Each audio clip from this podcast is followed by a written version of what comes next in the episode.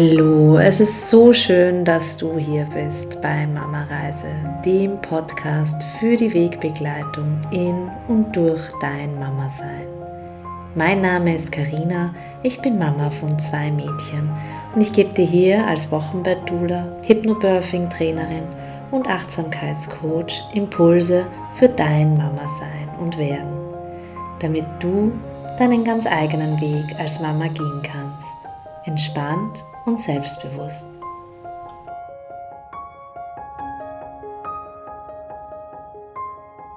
Hallo ihr Lieben, heute ist Weltfrauentag und ich habe jetzt ganz, äh, ganz spontan beschlossen, ähm, zum heutigen Weltfrauentag noch eine Zusatzfolge ähm, aufzunehmen. Ähm, und zwar zum Thema Mom-Bashing und Missgunst unter Mamas, unter Frauen. Ähm, ja, ich finde, das, das passt einfach.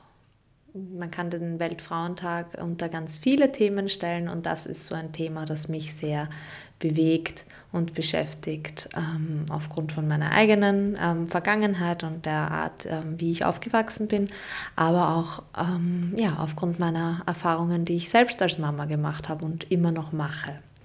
Wir Frauen sind ja nämlich ganz schön hart. Einerseits mit uns selbst, aber auch untereinander. Und ähm, mir war das lange Zeit gar nicht so bewusst eigentlich, eben weil ich es, ja, weil ich weil es auch irgendwie meine Normalität früher war.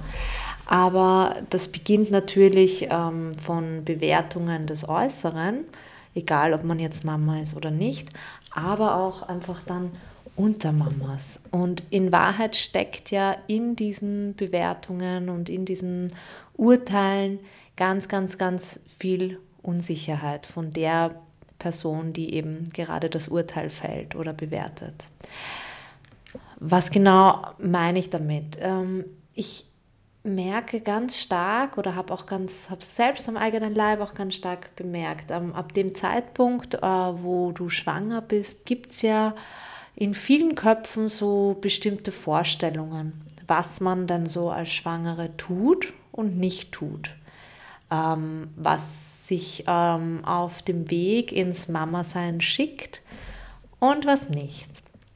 Und das zieht sich dann so eigentlich durch das komplette Mama-Sein durch, finde ich. Und ich muss sagen, ich war echt oft erschrocken, wie dann im Nachhinein, wenn jetzt, wenn da jetzt zum Beispiel ein Treffen an Mamas war, ähm, wenn sich dann die eine irgendwie verabschiedet hat, wie dann oft ähm, geurteilt wurde und verurteilt wurde. Und da geht es ja nicht im, um Dinge wie, also um, um wirklich ähm, ja, Dinge, die, die angeprangert gehören, sei es jetzt Gewalt oder was auch immer, sondern da geht es ja dann ganz häufig zum Beispiel, es beginnt ja bei der Geburt. Ja? Es beginnt dabei, wie hat ähm, die Frau das Kind geboren?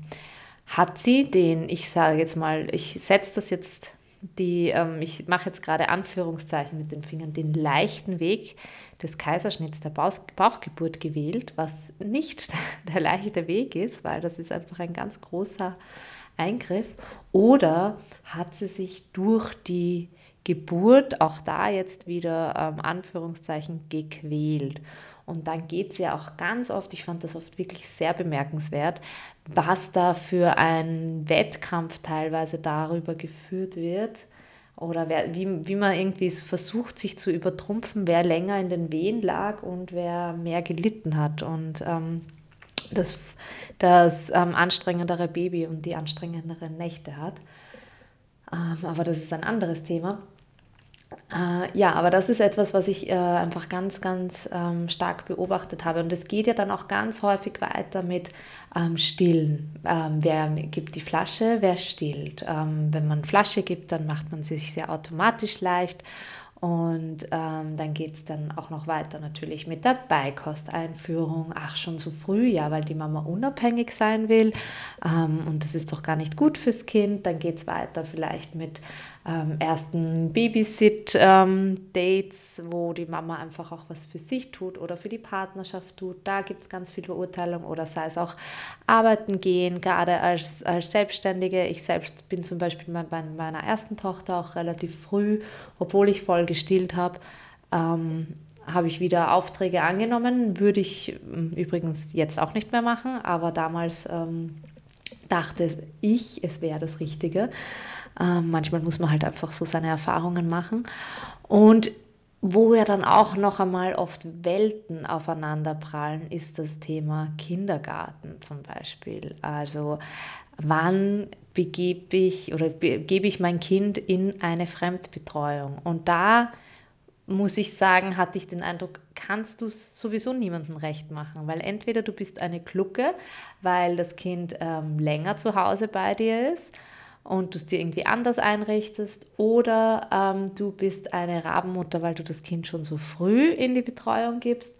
Und ähm, bei all diesen Dingen, bei all diesen Verurteilungen und Bewertungen vergessen wir selbst, dass jede Frau eine ganz eigene und individuelle Geschichte hat und jede Familie und ähm, auch ja ganz andere Voraussetzungen, ganz andere Bedürfnisse hat und häufig, wir gehen ja immer dann von unserem eigenen Standpunkt aus. Wir gehen immer von unserer eigenen Wahrheit aus und bewerten dann aufgrund unserer oder ja, auf der Grundlage unserer ähm, eigenen Wahrheit, unserer Weltanschauung, ähm, das Verhalten des Gegenübers.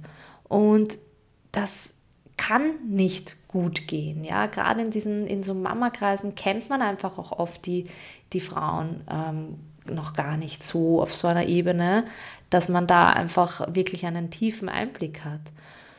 Und ähm, ich, was mir so wichtig ist, ist das Bewusstsein zu schaffen, dass immer dann, wenn wir das Gefühl haben, ähm, jemanden anderen bewerten zu müssen, über jemanden anderen urteilen zu müssen oder uns vielleicht sogar zu ärgern über das, was die andere Mama, die andere Frau macht, dann dürfen wir da genauer hinschauen und ähm, in uns gehen und schauen, was hat das eigentlich mit mir zu tun? Warum ärgert mich das so? Warum triggert mich das so?